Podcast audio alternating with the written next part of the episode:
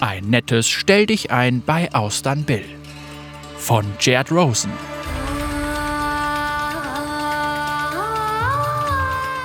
Du wirst Freude erleben. Du wirst Heldenhaftes vollbringen. Und du wirst wie alle großen Helden zu einer Legende werden. Für solche Wunder verlange ich nur einen kleinen Preis. Dich. Der Zyklus von Ashlesh, Kapitel 10, Vers 7.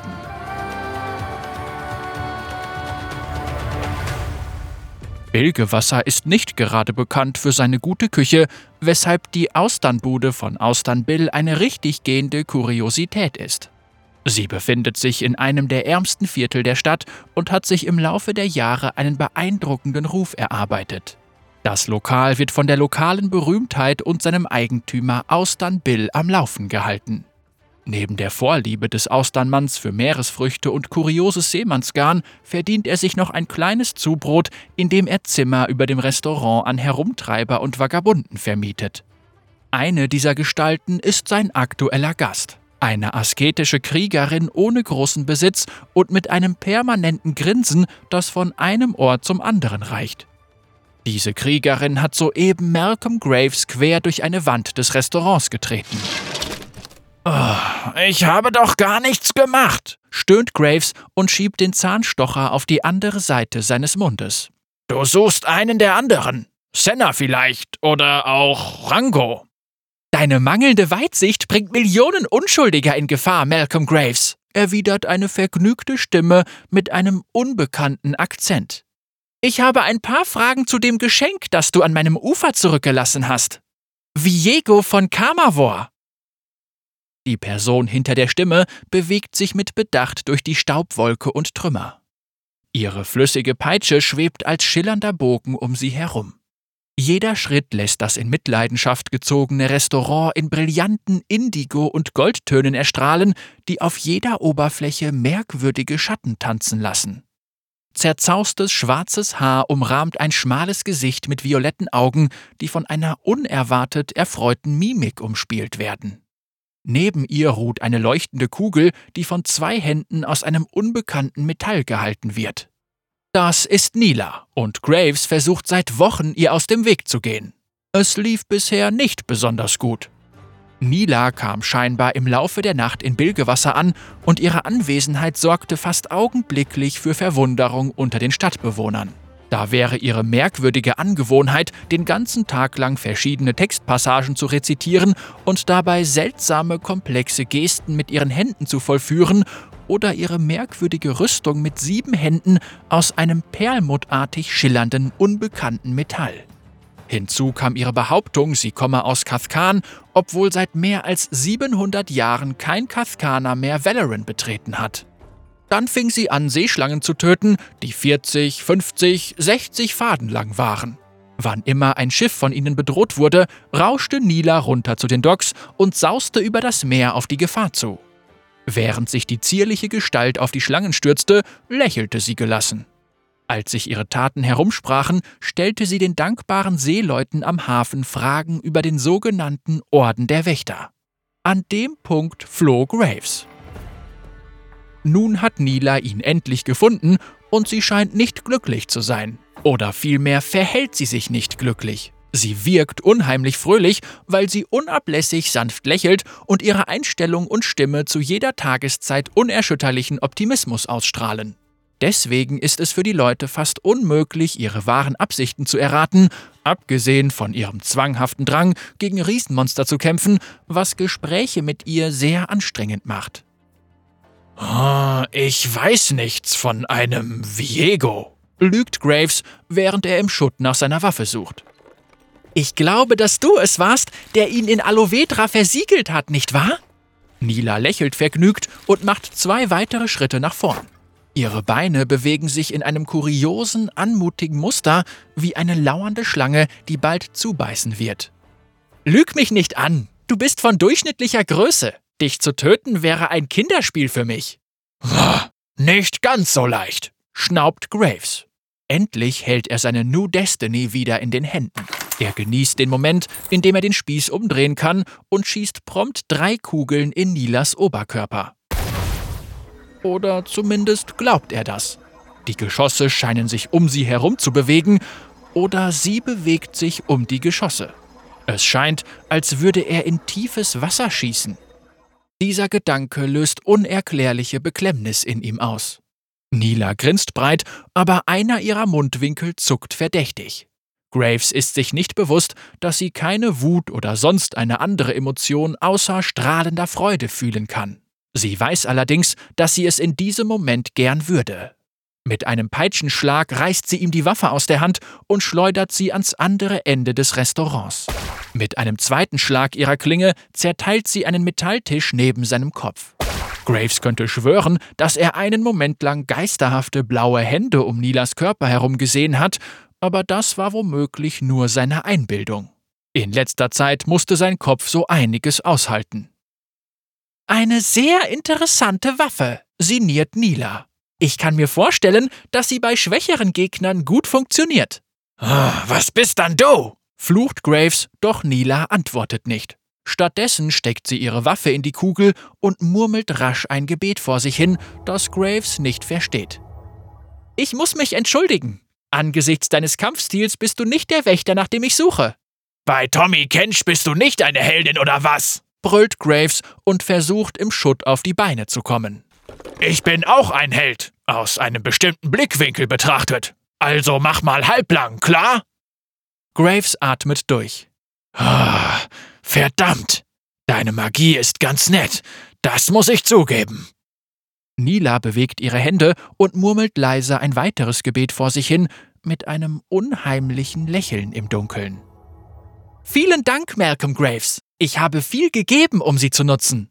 Ah, ich würde es bevorzugen, wenn du mich Graves nennst. Das werde ich nicht, erwidert Nila. In einem wahren Namen steckt sehr viel Macht, Malcolm Graves. Merk dir das.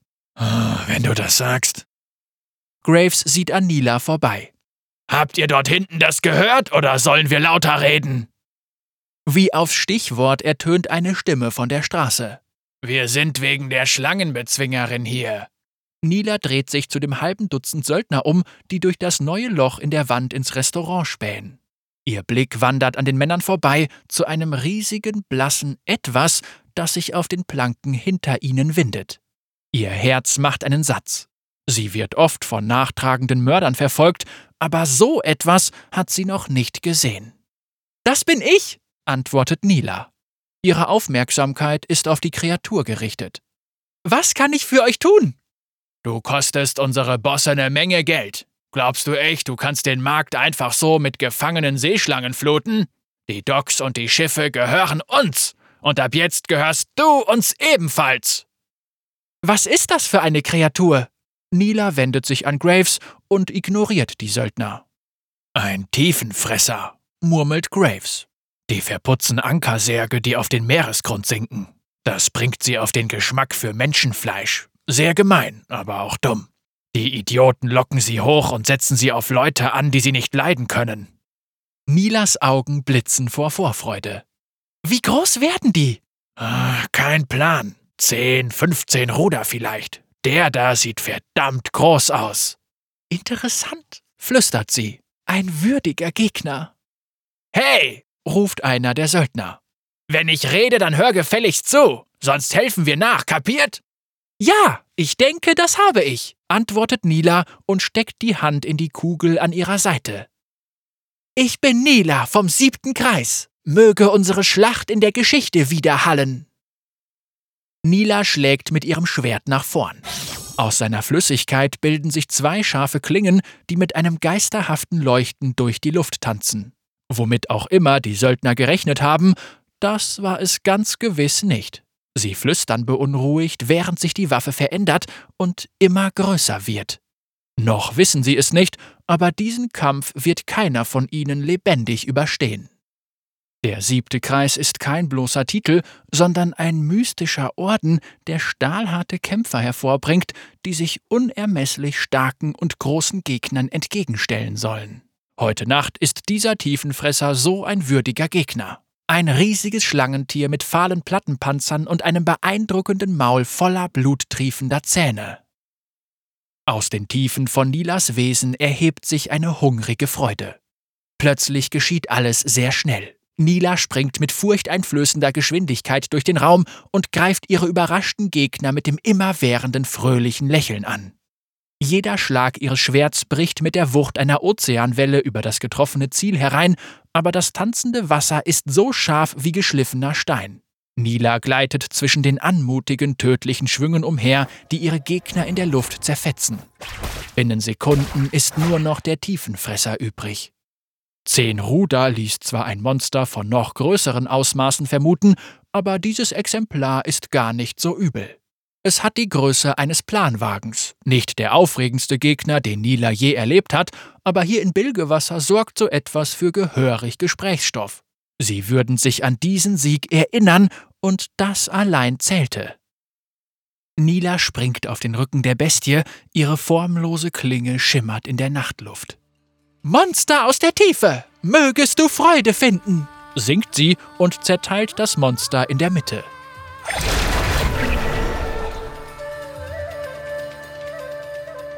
Also, warum suchst du überhaupt nach den Wächtern? fragt Graves, dem nur die Wahl bleibt, dieses Gespräch zu führen oder zu Hackfleisch verarbeitet zu werden. Wir haben uns mehr oder weniger aufgelöst. Ich habe mein ganzes Zeug verhökert, also kommst du nicht an diese Magiesteine oder was auch immer. Viego von Kamavor wird sich eines Tages befreien, antwortet Nila mit einem gütigen, sogar geradezu freundlichen Lächeln. Die Magie, die ihn bindet, stammt aus Helia und sie wird mit der Zeit schwächer. Mein Volk schwebt in unermesslicher Gefahr.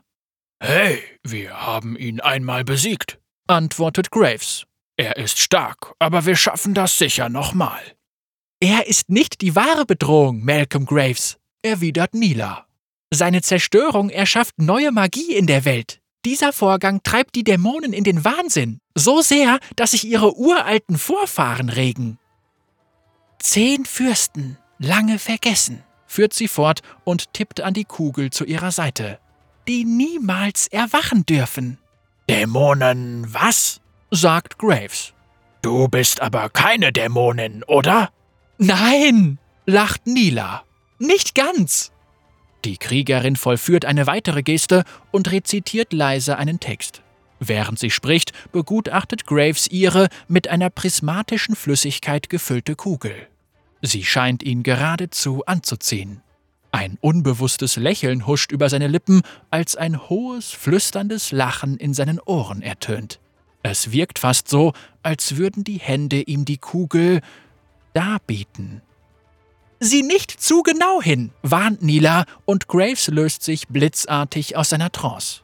Das Monster ist unersättlich. Nila stemmt ihre Hände in die Hüften. Ah, es ist spät geworden, und ich fürchte, du kannst mir keine weiteren Antworten geben. Ich werde mich auf mein Zimmer zurückziehen, erklärt sie ohne Umschweife. Sie läuft an einem verdutzten Graves vorbei durch das zerstörte Esszimmer auf die Treppe zu. Wenn dir bemerkenswerte Monster begegnen sollten, melde dich bei mir, damit ich sie erlegen kann. Und solltest du Austern Bill sehen, richte ihm meine Entschuldigung für die entstandenen Schäden aus. Es hat mich gefreut, einen anderen Helden kennenzulernen, Malcolm Graves. Im Obergeschoss schließt sich eine Tür und damit verschwindet die Frau. Graves spuckt den zerbrochenen Zahnstocher auf den Boden, nachdem er ihn in der Aufregung unbewusst zerbissen hatte. Er greift nach einem Ersatz, kann aber keinen finden. Stattdessen blickt er still auf die Straße hinaus, auf der sechs Leichen und die zwei Hälften des riesigen Seeungeheuers verteilt liegen. Die Wächter haben mein Leben ruiniert, sagt er zu niemand Bestimmtem. Die Dame war aber ganz nett.